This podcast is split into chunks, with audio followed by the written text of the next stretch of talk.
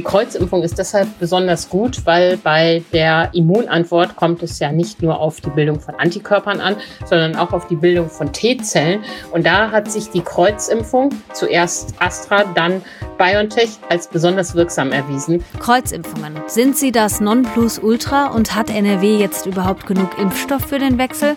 Das klären wir jetzt. Rheinische Post Aufwacher. News aus NRW und dem Rest der Welt. Hallo und herzlich willkommen zum Aufwacher am Dienstag. Und heute ist nicht irgendein Dienstag, sondern der internationale Tag des Kusses. In dem Sinne, ich bin Wiebke Dumpe und ich wünsche euch einen liebevollen Tag. Schön, dass ihr dabei seid. Die Kombination aus zwei unterschiedlichen Corona-Impfstoffen, das ist laut Bundesgesundheitsminister Spahn besonders wirksam gegen das Coronavirus.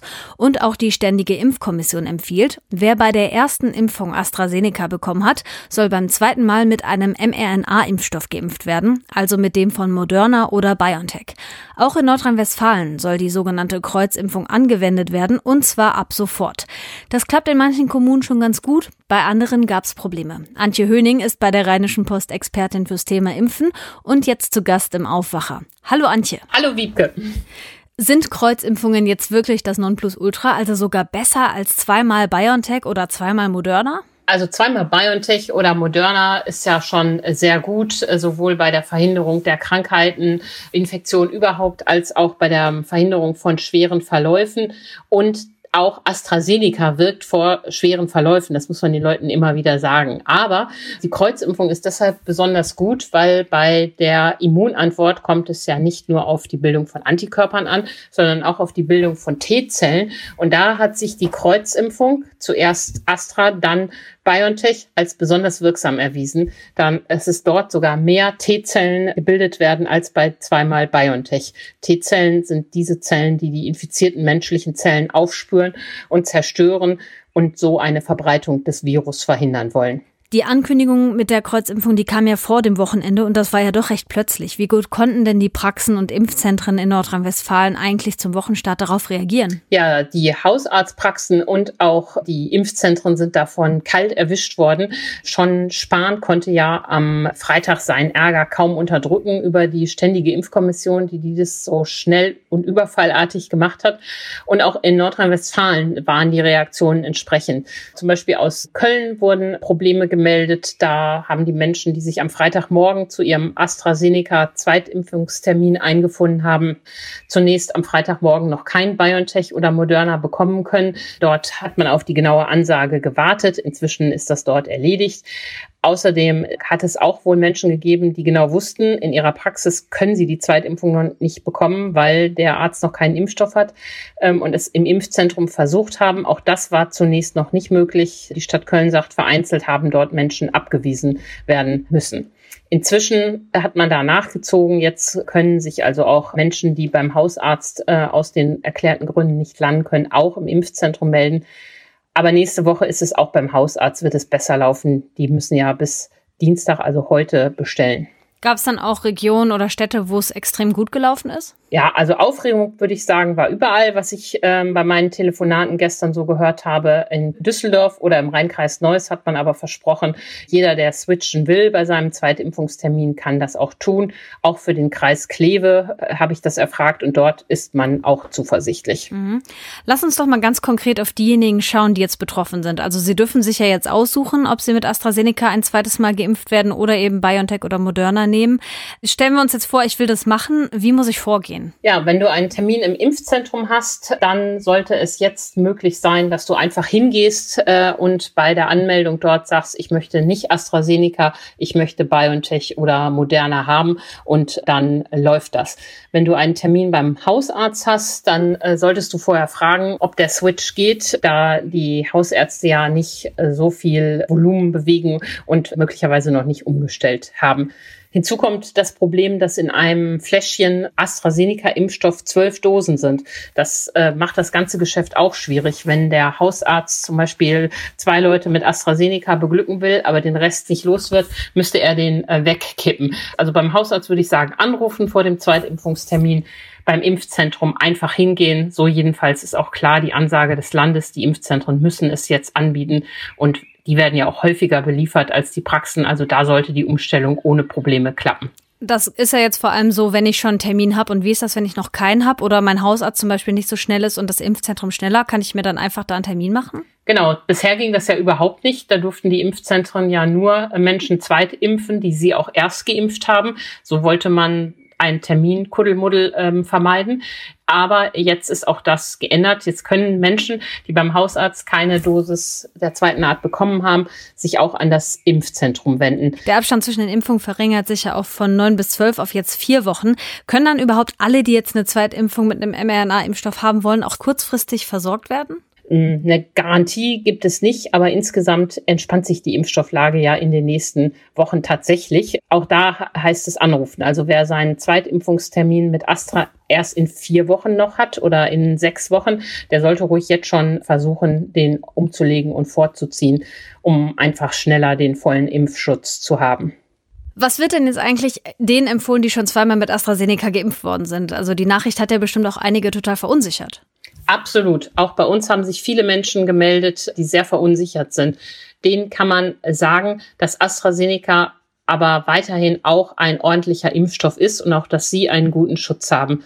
Die wichtigste Zahl hierzu, auch AstraZeneca schützt vor schweren Verläufen bei der Delta-Variante zu 92 Prozent. Bei BioNTech sind es 96 Prozent.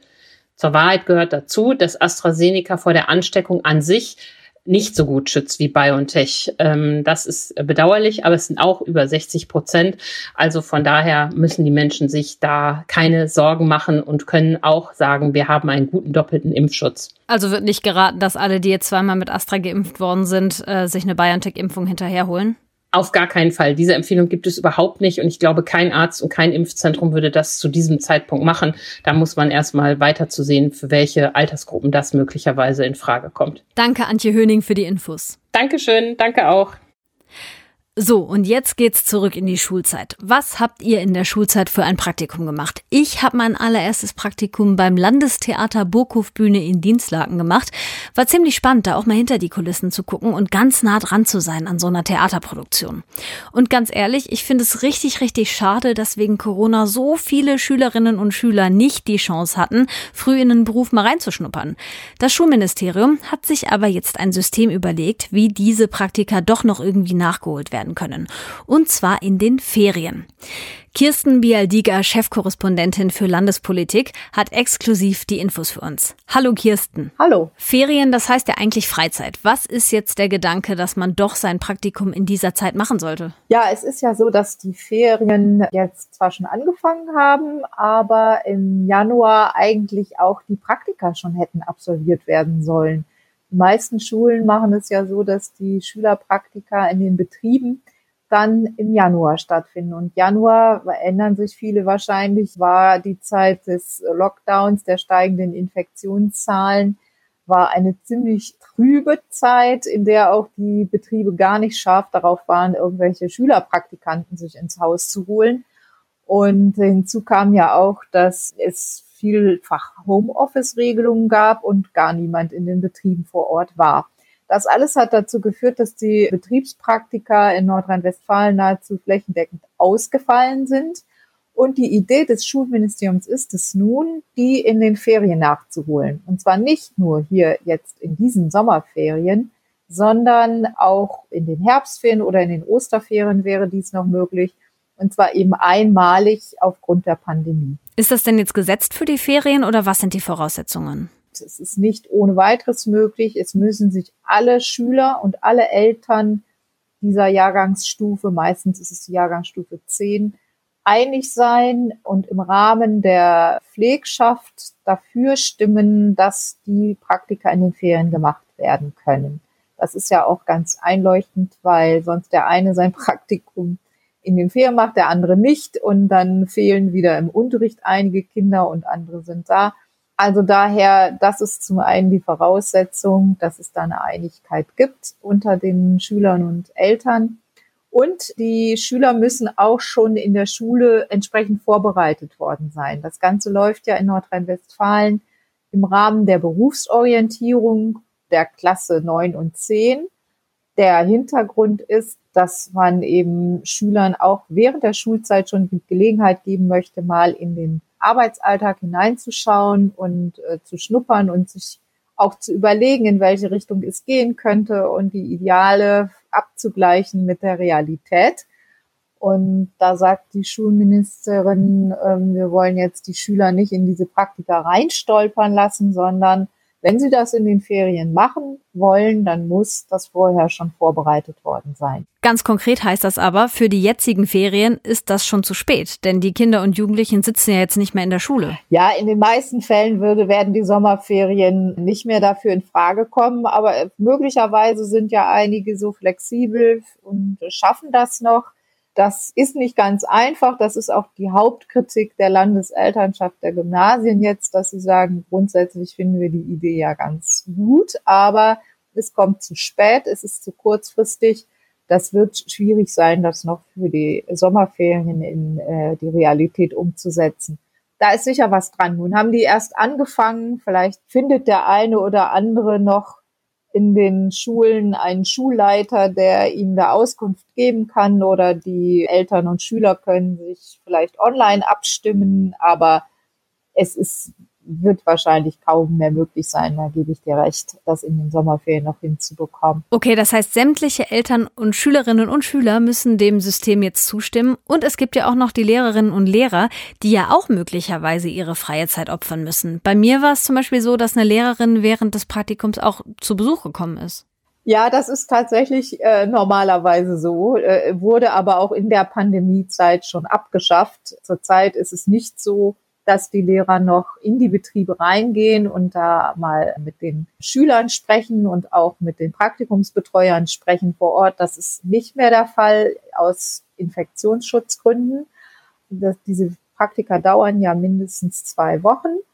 Und in dieser Zeit soll den Schülern dann ein Ansprechpartner oder eine Ansprechpartnerin in der Schule zur Verfügung stehen. Diejenigen, die das machen wollen, können das auf freiwilliger Basis machen, denn wie du sagst, es werden nicht alle Lehrer scharf darauf sein, auch in den Ferien noch bei Fuß zu stehen. Und es mag aber andere geben, die vielleicht ihre Pläne darauf ausrichten können und die das wichtig finden oder interessant finden und dann auch sich freiwillig melden als Ansprechpartner für die Praktikanten. Okay, das Fazit ist also, es ist eine Möglichkeit, die aber allein durch die Orga erst in den kommenden Herbstferien greifen wird, oder? Ja, davon ist auszugehen. Ich finde persönlich, es spricht sehr viel für diesen Vorschlag. Es geht darum, sich den Alltag anzuschauen. Sicher, hinterher muss ein Praktikumsbericht angefertigt werden. Aber ich glaube, die meisten werden auch ganz froh sein, wenn sie was vorhaben und wenn sie auch ein bisschen Struktur haben in den Ferien und dann auch in die Betriebe gehen können und mal einen anderen Alltag haben als nur vor dem Computer. Kirsten Bialdiger über Schülerpraktika in den Ferien. Vielen Dank. Ja, gerne. Und das hier ist heute auch noch wichtig. Im Prozess wegen schweren sexuellen Missbrauchs von Kindern in Münster wird heute am Landgericht Münster das Urteil erwartet. Hauptangeklagter ist der 28-jährige Adrian V. Er soll seinen mittlerweile elf Jahre alten Ziehsohn mehrfach sexuell missbraucht, vergewaltigt und anderen Männern zugeführt haben. Mit ihm sind noch drei weitere Männer angeklagt, die gemeinsam im April vergangenen Jahres den elfjährigen sowie einen weiteren fünfjährigen Jungen mehrfach missbraucht haben sollen. Die Mutter des Angeklagten soll von den Taten gewusst haben und muss sich deshalb wegen Beihilfe verantworten. Mit dem Urteil endet nach über 50 Verhandlungstagen das Hauptverfahren im Missbrauchskomplex Münster. Und zur vollen Transparenz, wir hatten fälschlicherweise schon gestern über die Urteile gesprochen, sie werden aber erst heute erwartet. Hoher Besuch heute in Berlin. Der niederländische König Wilhelm Alexander und Königin Maxima sind zu Gast im Bundestag. Am Morgen werden sie von Bundestagspräsident Wolfgang Schäuble empfangen. Am Mittag hält der König dann eine Rede im Bundesrat. Danach ist ein Gespräch mit Bundeskanzlerin Angela Merkel im Kanzleramt angesetzt und am Abend findet ein Konzert im Berliner Konzerthaus statt. Dazu wird auch Bundespräsident Frank-Walter Steinmeier erwartet. Wie geht es den Städten und Gemeinden während der Corona-Krise eigentlich finanziell? Darum geht es im Kommunalen Finanzreport 2021. Die Bertelsmann Stiftung stellt heute die Ergebnisse der Studie vor. Darin wird unter anderem beleuchtet, wie Hilfsprogramme von Bund und Ländern gewirkt haben und wie die kommunalen Haushalte aufgestellt sind. Der Bericht wird alle zwei Jahre veröffentlicht. Und so wird das Wetter in Nordrhein-Westfalen. Der Tag startet stark bewölkt, zwischendurch kommen teilweise kräftige Schauer runter, örtlich sind auch Gewitter möglich. Am Nachmittag lockert es von Westen her auf und es bleibt trocken. Maximal 25 Grad sind heute drin. Morgen dann überwiegend trocken, lokal kann es mal kurz regnen, das Ganze dann bei 23 bis 26 Grad.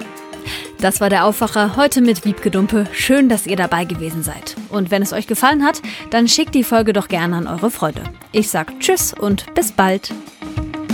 Mehr Nachrichten aus NRW gibt's jederzeit auf RP Online. rp-online.de